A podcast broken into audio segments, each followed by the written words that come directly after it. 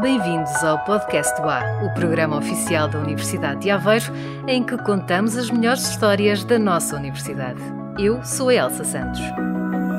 Neste início de 2022, vamos perceber a importância dos elétrodos orgânicos para baterias, um projeto que valeu a Manuel Soto, investigador do CISEC, laboratório associado da UA, uma bolsa europeia no valor de um milhão e meio de euros. E na rubrica Será mesmo assim? Vamos responder a uma pergunta sobre 5G. Tudo isto em mais um podcast A que começa agora.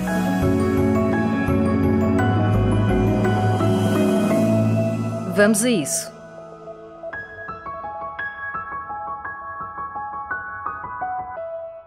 Elétrodos orgânicos para baterias valeram-lhe uma bolsa europeia no valor de um milhão e meio de euros uma Starting Grant atribuída pela ERC, o Conselho Europeu de Investigação. Falamos de Manuel Soto, membro do CISEC, o Instituto de Materiais de Aveiro, e professor do Departamento de Química da UA, com quem tive a oportunidade de conversar e que vê este reconhecimento como uma honra e uma responsabilidade acrescida. Receber a bolsa da, da European Research Council, da, da ERC, é un gran honor, unha gran responsabilidade, mas ao mesmo tempo tamén é emocionante porque este tipo de bolsas o que te permite investigar algúns tipos de proxectos que con outro tipo de bolsas non sería posible. Na base de tudo está un proxecto revolucionario. O objetivo principal do proxecto é investigar un tipo de electrodos orgánicos que están constituídos por pol só polímeros, que polímeros bidimensionais. Entón, nós o que facemos é un deseño a nivel molecular, seleccionamos un tipo de moléculas específicas para mellorar seu desempeño. Entón, un dos problemas, dos maiores desafíos actuais da sociedade é eh, sustituir eh, o uso dos, eh, dos combustíveis fóseis. Entón, para iso, podemos usar as energías renováveis, mas temos de almacenar a enerxía normalmente en, en baterías de litio, que xa as que están máis desenvolvidas, tamén para os carros eléctricos, etc. Mas un problema destas baterías de litio xa os, os cátodos, xa os electrodos positivos, porque están formados por eh, cobalto e outros metais de transisao que ten eh, dúas limitaxoes en termos de densidade enerxética e o principal problema en termos de recursos, que porque no futuro vamos ter poucos recursos de algún destes metais como o cobalto. Posto o problema, Manuel Soto explica a solução e os desafios. Então, neste proxecto, eu propos eh, usar electrodos orgánicos que están baseados en elementos abundantes como carbono, hidroxenio, eh, oxígeno, e tamén para poder mellorar a densidade energética e por iso seleccionamos algunhas moléculas específicas, específicas para depois formar os, os polímeros. É un dos objetivos principais é mellorar unha propiedade que é a conductividade eléctrica que é moito importante para eh, mellorar a súa densidade enerxética. Un dos maiores desafíos deste proxecto eh, eh no campo da, da, das baterías é usar uns electrodos orgánicos que eh, posan funcionar como unha certa eh, densidade enerxética, un certo desempeño que, que podamos usar nas, nas baterías comerciais E outro tamén é o reciclaxe destos electrodos, ok? Isto é tamén importante de cara ao futuro, de cara a que sexa máis sustentável. Um dos princípios da Bolsa Europeia Starting Grant, atribuída pela IERC, são os estudos fundamentais, os quais abrem a porta a novos conhecimentos. Então, é, un dos maiores desafíos deste, deste proxecto é tentar comprender tamén a nivel fundamental o transporte da, da carga eléctrica a través destos materiais bidimensionais porque é aínda un coñecemento que non temos. O estudo fundamental das propiedades dos electrodos poderán ter outras aplicacións tamén além das baterías de litio para outro tipo de, de baterías e supercondensadores, mas tamén no campo da optoelectrónica, por exemplo. Um projeto multidisciplinar que conta com a colaboração de outros investigadores em diferentes pontos do mundo. Teño aquí en, en Portugal dois colaboradores, outro un colaborador teórico da UA, que é Manuel Meio Franco, que tamén é español, Elena Braga da, da Universidade de Porto, que estive traballando como Premio Nobel John Goodenough de, das baterías. Depois tengo parcerías en España, en Bélxica, en Alemania, en, eh, en Corea do Sul, para facer algunhas medições específicas de conductividade. Entón, pronto, a, ao fin, este proxecto é un proxecto multidisciplinar, porque partimos dunha base química, que é o deseño dos, dos polímeros, mas tamén dunha parte física para estudar a conductividade das propiedades físicas, e depois temos unha parte de materiais que sería a fabricación dos, dos baterías, dos cátodos e das baterías. Juntos têm 5 anos e 1 um milhão e meio de euros para otimizar o desempenho das baterias da próxima geração. E a par da investigação, Manuel Soto é também docente no Departamento de Química da Universidade de Aveiro. Dois papéis que se complementam. Eu gosto das dúas cousas, de, de enseñar aos, aos mas tamén gosto moito da investigación, tamén da orientación de estudantes de doutoramento, por exemplo.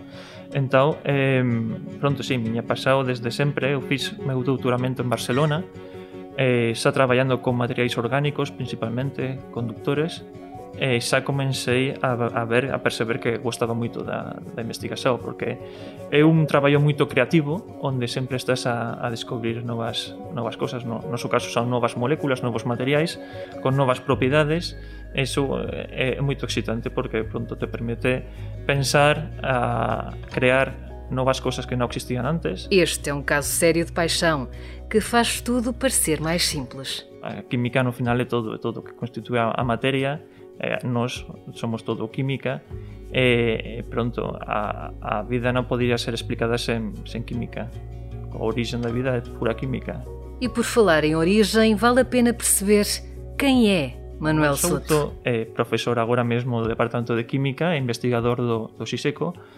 Manuel nasceu a Valencia, España, no ano 1988. E despois estudou en Valencia a súa licenciatura de Química fez depois un duplo diploma de Química e Enxeñería Química en, en França, en Estrasburgo.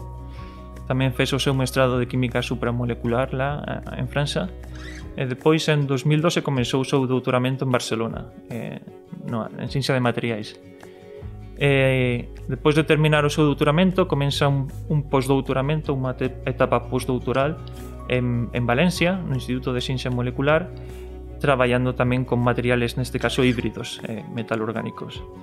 E esa, depois de dois anos e medio en Valencia, é cando comeza a súa etapa en Portugal eh, como profesor e investigador independente en Madeiro. Mas o que levou esta mente brilhante a atravessar a fronteira e fazer da UA a sua base? Primeiro todo, gostei moito da eh, multidisciplinaridade do Instituto SISECO e do Departamento de Química Eh, gostei moito do ambiente, tamén da cidade, Aveiro, tamén gostei moito. Eh, da comunicación con outro tipo de institutos e eh, cidades. Entón, achei que era unha universidade moito dinámica, moito viva. Então gostei muito dessa, dessa dinâmica. Para alguém que acaba de receber uma bolsa de investigação europeia com um valor milionário, a área de trabalho é tão especial quanto absorvente. Mas Manuel Soto também tem tempos livres e outras prioridades. A maior parte do meu tempo livre é, é jogar como o meu filho, que tem agora um, um ano e meio. É, esse é o meu hobby principal, é passear como o meu menino, filho. Depois, quando tenho mais tempo livre, sí que gosto ler, e pronto, tamén antes tiña máis tempo e tamén a, a guitarra, a guitarra acústica e, e pronto, depois ver algúns filmes e, pois así tamén gosto moito do, do cinema. Eh, mas agora principalmente sí, o meu tempo libre é dedicado para o meu fillo. Química, da mais pura e especial. No momento em que se vive a transição energética, é a criação de alternativas viáveis o que move Manuel Soto, porque acredita: o futuro é sustentável e verde. Vamos certamente continuar a acompanhar os desenvolvimentos dos elétrodos orgânicos para baterias, um projeto reconhecido pelo Conselho Europeu de Investigação com a atribuição de uma bolsa Starting Grant a Manuel Soto no valor de um milhão e meio de euros. Porque o futuro passa por aqui.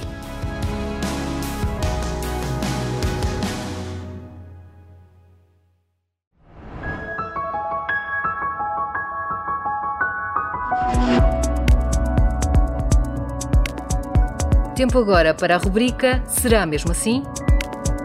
O 5G traz uma revolução às telecomunicações e, segundo algumas vozes, problemas de saúde. Será mesmo assim? Responde Rui Aguiar, professor do Departamento de Eletrónica, Telecomunicações e Informática da Universidade de Aveiro.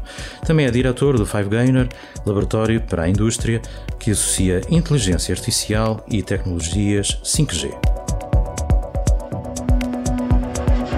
Muito obrigado pela introdução e muito obrigado pela oportunidade que me dá de esclarecer esta concepção de que o 5G faz mal à saúde. Eh, eu devo dizer que, sinceramente, espero bem que não, porque eu tenho antenas 5G no meu laboratório, a 2 metros do meu gabinete, da minha secretária, e já tenho isso há dois anos lá. Ora, se o 5G faz mal à saúde, eu estou neste momento com sérios problemas, não é? Falemos de um bocadinho mais, de uma forma um pouco mais precisa. A situação que acontece e esta percepção do 5G fazer mal à, saúde prende-se com o problema que é reconhecido que a comunicação eletromagnética faz mal à saúde. E para quem não sabe o que eu quero dizer com isto é, por favor, não ponham um ratinho vivo dentro do micro-ondas e não liguem o micro-ondas, porque aquilo não vai resultar muito bem para o ratinho. Ora, o micro-ondas trabalha em frequências próximas das comunicações que nós usamos. Onde é que está a diferença? Potência. Nenhum de nós tem problemas em. Olha, falemos de um, de um passatempo muito popular com os jovens portugueses, que é sair para beber um copo. Não há problema em beber uma cerveja, se calhar há problemas em beber 2 litros de cerveja. E aqui é a mesma coisa. As comunicações 5G têm uma potência de radiação que é estritamente controlada e que foi definida com base em estudos médicos e juntando os engenheiros e os profissionais de saúde para analisar os efeitos que poderiam ter na saúde de humanos e não só de humanos e de animais. E o resultado final é que os níveis de potência que estão autorizados e que todos os equipamentos cumprem são substancialmente inferiores aos limiares aceitáveis. Pondo as coisas nestes termos, digamos que os médicos disseram que o valor 100 era aceitável e aquilo que as normas permitem é 20. E normalmente este 20 é o valor de máximo, o que quer dizer que a maior parte das vezes os sistemas estão a funcionar a 4, 5. Ora, eu, sem entrar em grandes preciosismos, se eu disser que faço um sistema que é perigoso acima de 100 e eu digo que normalmente o meu sistema está nos 4, 5, eu penso que é mais do que suficiente para as pessoas perceberem quão distante estamos do 5G ser um perigo para a saúde. O João Afonso Correia registrou a resposta de Rui Aguiar à alegada relação entre 5G e problemas de saúde. E já sabes, também tu podes enviar-nos, por escrito ou em áudio, uma pergunta para a qual não encontras resposta. Podes enviá-la para o e-mail podcast.ua.pt e nós vamos à procura da resposta de que precisas. Não te esqueças, esta rubrica será mesmo assim é feita também por ti.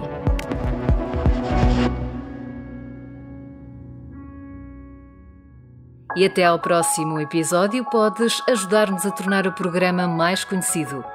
Recomenda o podcast A aos teus amigos, ajuda-os a encontrar o programa no Spotify ou na Apple Podcasts. Ah, e também podes partilhar este episódio nas tuas redes sociais. O podcast A é feito pelos Serviços de Comunicação, Imagem e Relações Públicas da Universidade de Aveiro, com realização da empresa produtora 366 Ideias. Para mais informação, sempre atual sobre a Universidade de Aveiro, podes passar pelo site ua.pt. Para saber mais sobre o programa, vai até ua.pt barra pt barra podcast.